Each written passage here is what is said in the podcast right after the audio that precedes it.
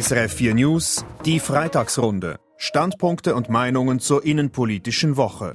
Gastgeberin heute Helen Hürlimann. Meine Gäste heute sind Erika Forster. Sie war früher Ständeratspräsidentin für die FDP. Sie wohnt in St. Gallen. Charlotte Theile, sie ist Journalistin und Co-Chefredaktorin des Magazins Schweizer Journalistin. Und Rudi Eschbacher, er war früher Nationalrat für die EVP aus Zürich. Da war er auch Stadtrat. Grüezi miteinander. Hallo. Grüezi. Der Bund lanciert eine große Impfoffensive und investiert nochmals 96 Millionen Franken, um Ungeimpfte zum Impfen zu bewegen. Nützt es nicht, so schadet nicht, oder wie sinnvoll ist diese Investition, Charlotte Heile? Also ich bin jetzt sehr gespannt, wie sinnvoll das ist. Ich habe aber schon das Gefühl, dass sich da noch mal einige da zum Impfen bewegen lassen, auch weil es dann einfach so unbürokratisch ist. Vielleicht kommt man gerade vorbei und denkt, naja, jetzt mache ich es eben doch. Und ich habe mir auch noch mal so angeschaut, was, was der Bund schätzt, was man damit bewirken kann und fand das doch noch mal eindrücklich, dass man mit 50 Impfungen eine Hospitalisierung und mit 150 Impfungen sogar eine Belegung auf der Intensivstation vermeiden kann. Und ich glaube, wenn man das sich anschaut, dann bringen auch schon ein paar hundert Impfungen was. Und ja, ich bin jetzt gespannt. Also ich glaube, dass es da doch noch einige gibt, die dann jetzt sagen, ja, jetzt wo der Winter kommt und wo wir wieder drinnen sind, jetzt mache ich es vielleicht doch. Da spricht eigentlich eine Umfrage von Sotomo dagegen, die besagt, dass von den jetzt noch nicht geimpften über 90 Prozent sehr wahrscheinlich oder sicher nicht impfen. Was kann denn hier diese Kampagne noch anrichten, Rudi Eschbacher? Ja, ich bin auch nicht so ganz sicher, ob man mit diesen Zahlen überhaupt arbeiten kann. Ich denke, dass sich gerade jene, die sagen, sie möchten sich wahrscheinlich oder ziemlich sicher nicht impfen lassen, dass diese äh, sich auch etwas mehr und besser umstimmen lassen können, wenn man einmal nicht mit dem Üblichen daherkommt. Und ich denke, in dieser Hinsicht ist diese Kampagne mal etwas anderes. Sie kommt luftig daher, sie kommt äh, direkt zu den Leuten, dort, wo die größten Ansammlungen sind, im Zürcher Hauptbahnhof und so. Ich denke, das hat mehr Potenzial, als man glauben würde auf den ersten Blick. Wenn wir schon beim Thema Covid sind, wir sind immer noch alle im Homeoffice und von da zugeschaltet. Ich glaube, Rudi Aschbacher, Sie haben mit dem Kugelschreiber gespielt. Sie haben recht, ja. Tut mir leid. Ja, macht nichts. Leg ihn zur Seite. Gut. Sie haben es erwähnt, im Zürcher Hauptbahnhof, da gibt es sogar ein Impfdörfli. Es gibt Gratiskonzerte in der Schweiz. Glauben Sie auch, Erika Forster, dass sich bis jetzt nicht Geimpfte dadurch animieren lassen und sagen, ah doch, jetzt gehe ich, wenn es ein Gratiskonzert gibt? Also ich bin mir da nicht so sicher. Ich denke vielleicht in den Städten, im Hauptbahnhof, wenn da was geht, wenn es Gratiskonzerte gibt und so weiter, dass sich da sicher noch äh, Leute impfen lassen. Äh, also ich hoffe es zumindest. Aber auf dem Land, also da wird auch nicht so viel passieren und eigentlich wird ja weniger geimpft, vor allem in den ländlichen Gegenden, also vor allem auch in St. Gallen. Und die lassen sich sicher nicht impfen, äh, weil jetzt da irgendwelche Konzerte oder äh, was weiß ich nicht was sind, weil sie wirklich von, ich denke, aus tiefem Herzen einfach Impfgegner sind. Was müsste dann passieren, damit sich Ihre Mitbürgerinnen und Mitbürger in St. Gallen impfen ließen? Ja, wenn wir das wüssten, dann hätten wir das Gelbe vom Ei gefunden. Aber ich denke, es ist einfach schwierig. Äh, die Leute sagen, wir wollen unsere Freiheit. Unsere Freiheit ist das Wichtigste in diesem Land, was wir haben. Ich stimme dem zu. Ich möchte auch gerne Freiheit, aber die Freiheit bekommen wir in diesem Fall, vor allem wenn möglichst viele geimpft sind. Das kann man immer wieder wiederholen. Und es gibt noch ein zweites. Die Freiheit des Einzelnen hört für mich eben da auf, wo die, wir haben auch gegenüber der Gesellschaft haben wir auch, äh, sind wir verantwortlich. Und verantwortlich ist man, wenn man sich impft, weil man dann äh, kein oder weniger äh, Schaden anrichtet. Ich möchte noch etwas anderes ansprechen. Die Schweiz, die tanzt ja international etwas aus der Reihe. Der Impfpass für Genesene, der ist hier ein Jahr lang gültig, im Ausland nur ein halbes. Macht das Sinn, dass das die Schweiz macht? Macht sich die Schweiz damit einen Gefallen? Ich denke schon. Ich denke schon deshalb, weil wir hier wieder einmal ein Zeichen der Behörden des Bundesrats haben, dass er bemüht ist, so wenig wie möglich Einschränkungen zu machen.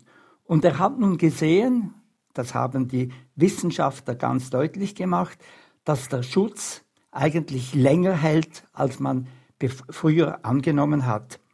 Und aus diesem Grund kann man durchaus der Meinung sein, auch aus wissenschaftlicher Sicht insbesondere, dass eben der Impfpass für die Genesenen nicht nur ein halbes Jahr, sondern ein ganzes Jahr gültig sein kann, weil sich die Wirkung der Impfung nicht so schnell abbaut, wie man das früher vermutet hat. Und das hat man jetzt eigentlich in vielen Untersuchungen nachgewiesen. Deshalb meine ich, wir machen uns einen Gefallen, indem einmal mehr nochmal ein Zeichen gesetzt wird.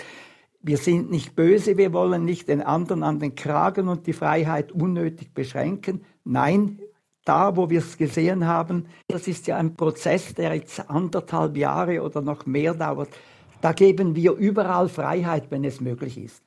Ja, ich glaube ja. auch, dass das Symbolische an der Stelle wahrscheinlich das Wichtigste ist. Also ähm, die Schweiz hat ja jetzt auch im Vergleich zu den Nachbarländern bei allen Lockdowns und so immer versucht, so wenig Einschränkungen wie möglich zu machen. Und mhm. man kann das sicher kritisch sehen und man hat auch dafür bezahlt, indem hier auch mehr Menschen gestorben sind.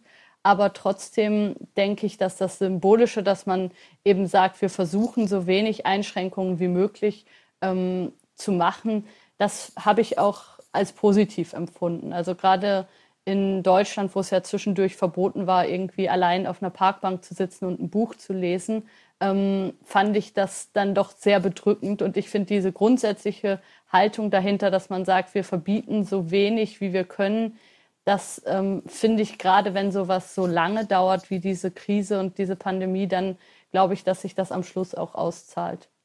Einverstanden, Erika Forster.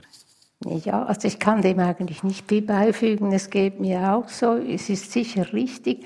Und das zeigt ja auch gerade die, all denjenigen, die sich für die Freiheit einsetzen. Das finde ich auch richtig, dass sie sehen, es geht wirklich nicht darum, einfach äh, die Macht auszuüben des Bundesrates, sondern man macht das, was nötig ist. Gut, danke. Ich hatte letzthin einen Hörerbrief, da hat sich ein Hörer beschwert, dass die Teilnehmerinnen und Teilnehmer der Freitagsrunde immer gleicher Meinung seien. Jetzt dachte ich, ich könnte das vielleicht ein bisschen durchbrechen, ist mir an dieser Stelle nicht gelungen. Vielleicht beim nächsten Thema. Mit einem günstigen Kredit die Kinderbetreuung sichern. Eine Firma bietet Familien Kredite zu drei Prozent Zinsen an, damit diese die Kita-Gebühren zahlen können. Das ist doch eine gute Sache, oder, Erika Foster? Nein, da bin ich definitiv anderer Meinung. Das ist ein Geschäftsmodell, das letztlich nicht den Familien, sondern den Anbietern zugutekommt. Der Kredit muss ja zurückbezahlt werden, auch wenn es äh, relativ tief, drei Prozent ist. Und äh, letztlich muss, äh, was macht man dann, wenn die Kinder in den Kindergarten kommen? Da sind sie nachher nicht mehr betreut. Und wie geht das weiter? Also der, irgendwann muss dieser Kredit zurückbezahlt werden. Und wenn man etwas machen will, dass die Kita erschwinglicher sind, dann ist das in meinen Augen Sache des Staates und allenfalls auch der Firmen. Also da habe ich eine völlig andere Meinung. Und ich würde nie, nie einen solchen Kredit beanspruchen. Gut, eine Lösung wäre noch, dass ein Elternteil zu Hause bleibt und die Kinder hütet, Rudi Aschbacher. Ja, das äh, kann eine gute Lösung sein, ist aber nicht in allen Fällen, in allen Familien möglich, weil dort Zweitverdiener notwendig sind, um überhaupt die Familie durchbringen zu können. Und äh, auch da finde ich es, wie meine Vorrednerin, äh, nicht sehr vernünftig, wenn man nun dieses Problem mit einer Privatlösung äh, ja, äh, zu, zugute also, äh, lösen will, sondern wenn man dahinter geht und versucht, die Schulden anzuhäufen, die man macht, weil man eben diese Kredite bezieht. Und das Anhäufen der Schulden, das ist nachher nur eben die Konsequenz, dass die abbezahlt werden müssen. Werden sie bald abbezahlt, ist das noch einfacher. Häufen sie sich fünf Jahre an, wird das sehr schwierig. Und wir sollten eigentlich nicht, und das betrifft vor allem die Familien, die nicht so gut situiert sind finanziell, wir sollten nicht solche Familien noch zusätzlich belasten mit späteren Schulden, denn die Kinder sind nicht nur im jüngeren Alter teuer für eine Familie, sondern sie kosten auch noch wesentlich mehr, je größer sie werden und je größer ihre Ansprüche betreffend verschiedenster Aktivitäten dann sind. Deshalb meine ich, äh, ich würde dieses Modell gar nicht unterstützen, habe gelesen, dass es das erste Mal in der ganzen Welt sei, dass man ein solches Modell ausprobiere. Wer dann am Schluss die Schulden, die dann bleiben und nicht bezahlt werden können, doch noch begleicht, das ist eine offene Frage. Die, die Stiftungen, die dahinter stecken äh, und das allenfalls tragen sollen, die müssen ja auch ihre Gelder irgendwo noch hereinbekommen. Also das wird dann sehr schwierig und am Schluss zahlt es doch der Staat, also soll er es zum Vornherein selber tun und nicht erst am Schluss dann doch die Rechnungen bezahlen und dazu gar nichts mehr zu sagen haben. Wenn sich der Staat aber nicht um die Finanzierung von Kinderkrippenplätzen kümmern will, dann ist es doch besser, wenn Eltern ein tiefzinsiges Darlehen erhalten, Charlotte Heide. Also ich finde, diese ganze Initiative, die zeigt eigentlich, wie viel in der Schweiz falsch läuft. Und eben Herr Eschbach hat es gerade gesagt, das ist ähm, auf der ganzen Welt einmalig, dieses System. Das zeigt eben auch, dass hier was ähm, einmalig schief läuft und dass man das eigentlich gar nicht mehr rechtfertigen kann, wie die Kinderbetreuung eben hier eigentlich immer dann am Schluss an den Frauen hängen bleibt. Und na, ich finde, was ganz interessant ist an diesem Modell, ist, dass man endlich mal sieht, wie viel das kostet. Und Sie sagen jetzt eben, man soll diese Schulden nicht anhäufen, aber es passiert was ganz Ähnliches ähm, in den Biografien der Frauen, dass da nämlich ganz viel ähm, Ausbildung nicht gemacht wird, ganz viel berufliche Laufbahn nicht passiert und man dann auch einen massiven finanziellen Verlust hat. Das merkt man dann vielleicht erst hinterher, das merkt man bei einer Scheidung, das merkt man im Alter, das merkt man dann, wenn man irgendwie sagt, Moment, ich hatte doch eigentlich mal was studiert, warum helfe ich jetzt irgendwie halbtags im Bioladen aus? Und ich glaube, dass ähm, dieses System, das produziert halt solche Initiativen, weil man dann, so ist Marktwirtschaft, die Leute sehen, da gibt es ein Problem, da gibt es eine Lücke und dann gehen sie mit so einem Angebot da rein. Und ich finde, dass man da überhaupt nicht ähm, diesem Kreditinstitut jetzt den, ähm, vor, den Vorwurf machen kann, dass sie das anbieten. Es zeigt einfach nochmal ganz deutlich, dass hier was falsch läuft und dass, ja, Sie haben es jetzt beide auch gesagt, eigentlich der Staat da von Anfang an ähm, eine Pflicht eigentlich hat, die er vernachlässigt und was ich auch glaube, was eben wirklich auch dumm ist, weil dieses Humankapital von Frauen in der Schweiz, das wird, glaube ich, immer noch nicht richtig gesehen wie viel Geld man eigentlich investiert dafür, dass eben 50, 55 Prozent eines Jahrgangs Medizin studieren, aber dann ganz viele nie wirklich die Laufbahn machen, für die sie eigentlich ausgebildet wären. Und ich glaube, das Gute an diesem Kreditinstitut ist jetzt, dass man das mal ein bisschen sichtbar macht und dass dieses Problem da auch in Zahlen noch mal klarer wird und man eben sagt, ah Moment, da häuft man ja über zwei Jahre schon irgendwie 24.000 Franken Schulden an das ist Geld, was sonst auch irgendwo entsteht. Das ist Geld, was eben in der Biografie von einer Frau dann fehlt. Und jetzt sieht man das nochmal. Und deshalb finde ich das eigentlich vor allem spannend, dass es das gibt und hoffe, dass das vielleicht auch ein bisschen aufrüttelt. Ich denke auch, der Staat ist in erster Linie gefordert. Aber äh, je, je länger, je mehr ich darüber nachdenke, und das sieht man ja auch, das machen gewisse Firmen. Sind auch Firmen interessiert, dass eben die gut ausgebildeten oder überhaupt die Frauen im Arbeitsmarkt bleiben? Und hier muss man eine Lösung finden, dass auch kleinere Firmen es den Frauen ermöglichen können, äh, sich am Arbeitsmarkt weiterhin zu beteiligen. Also da liegt schon noch einiges im Argen. Ich meine, der Bund hat ja geholfen, Anschubfinanzierungen gemacht. Wir haben ausgezeichnete Kitas. Die Leute sind sehr, sehr gut ausgebildet. Ich weiß von meinen Enkelinnen und Enkeln, wie gerne sie in die Kita gehen und dass sie auch sehr profitieren. Also von daher muss dieses Problem wirklich gemeinsam gelöst werden, Firmen, Staat, Gemeinde, wie auch immer, aber sicher nicht über eine Anbietung eines solchen Kredits.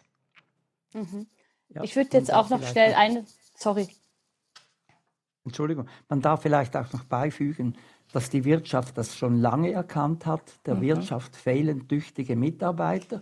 Solche finden Sie bei gut ausgebildeten Frauen und damit die nicht zu Hause bleiben oder bleiben müssen, machen diese Firmen schon sehr, sehr viel für die Betreuung der Kinder oder leisten auch entsprechende finanzielle Zuschüsse.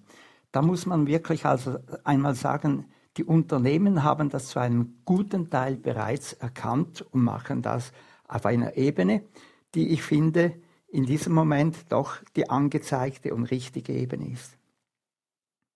Ich habe immer das Gefühl, es ist halt nur, es ist halt nur so ein kleiner Teil. Also es ist häufig halt doch noch so, dass dann irgendwie 90 Prozent von der Familienarbeit eben doch bei Frauen hängen bleibt. Und dann ist es vielleicht 80 Prozent. Aber ich glaube, der richtige Shift, dass man sagt, nee, Moment, das ist was, was auch auf ähm, Frauen und Männer gleich verteilt wird, das ist noch überhaupt nicht passiert und ich wundere mich eigentlich, dass unter diesen Bedingungen überhaupt Frauen in der Schweiz Kinder bekommen. Also es wundert mich wirklich. Es ist eine etwas gewagte Aussage. Also ich muss nur sagen, ich habe zwei Töchter. Beide sind äh, zu 80, die eine zu 100 Prozent im Beruf und die Männer helfen mit. Also der eine, der bleibt ein ganz 80, der hat auf 80 Prozent reduziert. Der andere arbeitet 100 Prozent, aber hilft sehr viel mit im, im Haushalt. Also äh, ich glaube, die Männer lernen langsam dazu. Vielleicht geht es vielen etwas zu langsam. Sie hören die Freitagsrunde auf SRF 4 News. Heute mit Erika Forster. Sie ist Unternehmerin und war früher Ständerätin für die FDP aus St. Gallen. Mit Charlotte Theile. Sie ist Journalistin und Gründerin des Storytelling-Kollektivs Elephant Stories. Und mit Rudi Aschbacher, EVP. Er war früher Stadtrat in Zürich. Am letzten Wochenende hat die Frauensession stattgefunden zum 50-jährigen Bestehen des Frauenstimmrechtes. Die Session hat 23 Petitionen verabschiedet. Eine fordert zum Beispiel eben einen Fonds für den Ausbau von Kita-Angeboten, wie wir es angesprochen haben. Nur die Räte und die Kommissionen, die sind bereits am Diskutieren über viele dieser 23 Anliegen, die die Session nun eingebracht hat. Wie sieht denn Ihre Bilanz aus der Frauensession, Erika Foster?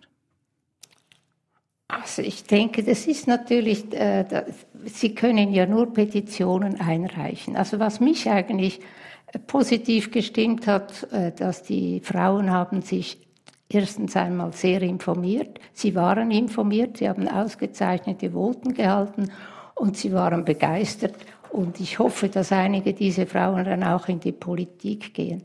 Es ist natürlich schon so, sie können Petitionen einreichen, Teilweise sind das Petitionen, die bereits, wie Sie gesagt haben, Kommissionen oder in den Parlamenten diskutiert werden. Das heißt ja einfach, dass die, die, die Petitionen also als Unterstützung dienen, damit auch diese Vorstöße letztlich dann vom Parlament umgesetzt werden. Die Frage, bringt das etwas ja oder nein? Es ist eine Unterstützung, mehr kann es nicht sein.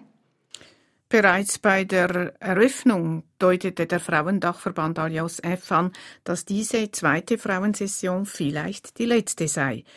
Charlotte Teile, Sie verfolgen die Gender-Debatte in der Schweiz kritisch, das haben wir vorhin auch schon gehört. Was meinen Sie, braucht es in 30 Jahren nochmals eine Frauensession? Ich glaube fast ja. Also ich habe jetzt eben, Sie haben es gesagt, ich verfolge die Debatte kritisch. Ich habe ähm, Anfang Jahr einen Podcast gemacht, der sich mit Nathalie Urwieler, einer Ärztin aus Bern beziehungsweise aus dem Wallis beschäftigt.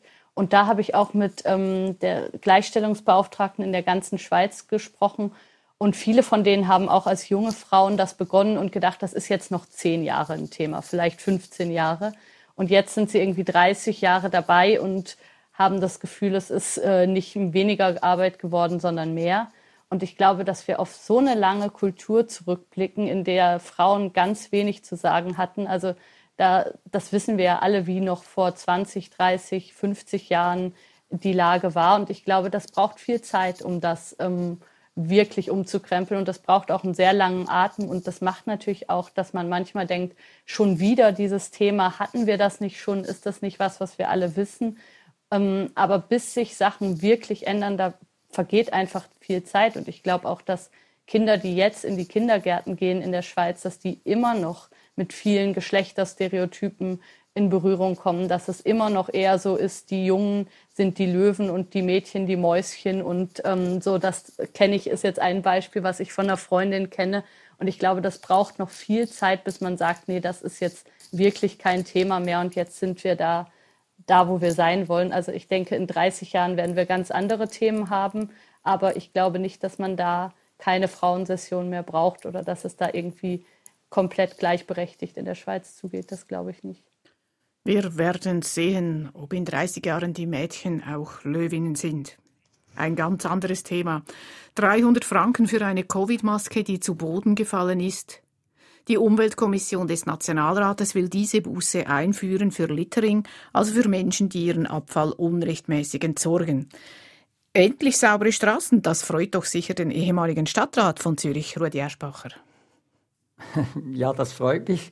Mich freut aber vor allem, dass schon einige Kantone solche Möglichkeiten eingefügt haben in ihrer Gesetzgebung.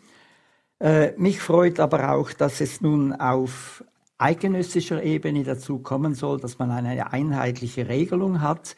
Wieder einmal war es ein Fleckenteppich, den man da produziert hat in der Schweiz kantonsweise. Und die Anregung oder der Vorstoß der Kommission in Bern, der ist richtig.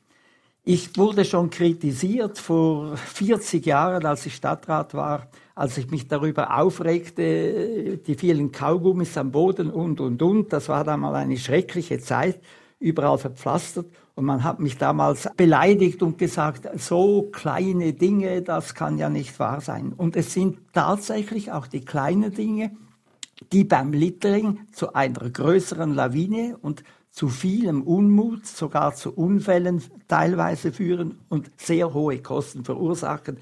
Das ist ein Problem, das muss man äh, schweizweit einheitlich anfassen und dafür finde ich diesen Vorstoff sehr gut und ich freue mich darüber. Sie haben es erwähnt, einzelne Kantone verhängen jetzt schon Bußen fürs Wegwerfen. Im Kanton Freiburg beispielsweise kostet eine weggeworfene PET-Flasche 50 Franken. 50 oder 300 Franken, was ist besser, Charlotte Heile? Ich finde die Bußen, die eben dann so und so viel Franken sind, an der Stelle gar nicht so geschickt, weil eben dem einen ist es irgendwie egal, 50 Franken, für den anderen ist es sehr viel. In Deutschland ist das auch so, dass die einen, die halten sich einfach nicht an Geschwindigkeitsbegrenzungen, weil sie denken, ja, ob ich da jetzt zahle oder nicht, ist mir egal. Was ich besser fände, ist, wenn man einfach dann mal einen Tag mit aufsammeln helfen müsste. Das trifft nämlich alle, alle gleich. Wir haben alle nicht so viel Zeit und dann muss man mal einen Samstag irgendwo mithelfen, aufsammeln. Das fände ich noch besser. Fötzele sagen wir dazu im Dialekt. Erika Forster, denken Sie, mit Fötzele würden die Mitbürgerinnen und Mitbürger nachhaltiger zur Sauberkeit erzogen? Also ich so. denke wahrscheinlich eher als mit Bußen, aber also nachhaltig erzogen zur, Sauber oder zur Sauberkeit wird man in der Familie. Und es ist und bleibt, dass die Familie hier wirklich einen wichtigen Teil dazu beitragen muss, denn wenn in den Familien Sauberkeit herrscht, wenn darauf aufmerksam gemacht worden wird, immer wieder den Kindern, wenn ein Pfützel zu Boden fällt, den, den hebt man auf und den nimmt man mit nach Hause. Da machen die später auch nicht mit beim Littering. Und diejenigen, die das einfach nicht begreifen wollen, die sollen von mir aus entweder Buße oder noch besser, denke ich auch, dass sie wirklich verpflichtet werden, einmal mitzuhelfen, wenn man dieses Littering sieht. Wir haben hier bei uns in der Nähe der Freudenberg, das ist ein beliebter Ausflugsort, da wird gefestet am Abend, also keine Restaurant, nichts. Da gehen junge Leute hin, nehmen viele Bierflaschen mit und, und, und. Für mich aus kein Problem, aber sie sollen das alles wieder mit nach Hause nehmen und nicht einfach dem Bauern überlassen, der am anderen Morgen dann diese ganze Entschuldigungssauerei aufräumen muss. Und von daher, nachhaltig ist es nicht, aber vielleicht hilft es mit, über das ganze Problem etwas nachzudenken. Ein schönes Schlusswort, das war sie schon wieder, die Freitagsrunde auf SRF 4 News. Heute mit Erika Forster. Sie war früher Ständeratspräsidentin für die FDP. Sie wohnt, wie sie gerade gesagt hat, in St. Gallen. Mit Charlotte Teile, sie ist Journalistin und Co-Chefredaktorin des Magazins Schweizer Journalistin und Journalist. Und mit Rudi Aschbacher, er war früher Nationalrat für die EVP aus Zürich, da war er auch Stadtrat. Am Mikrofon Helen Hürlimann und hier geht es nun weiter mit den Nachrichten.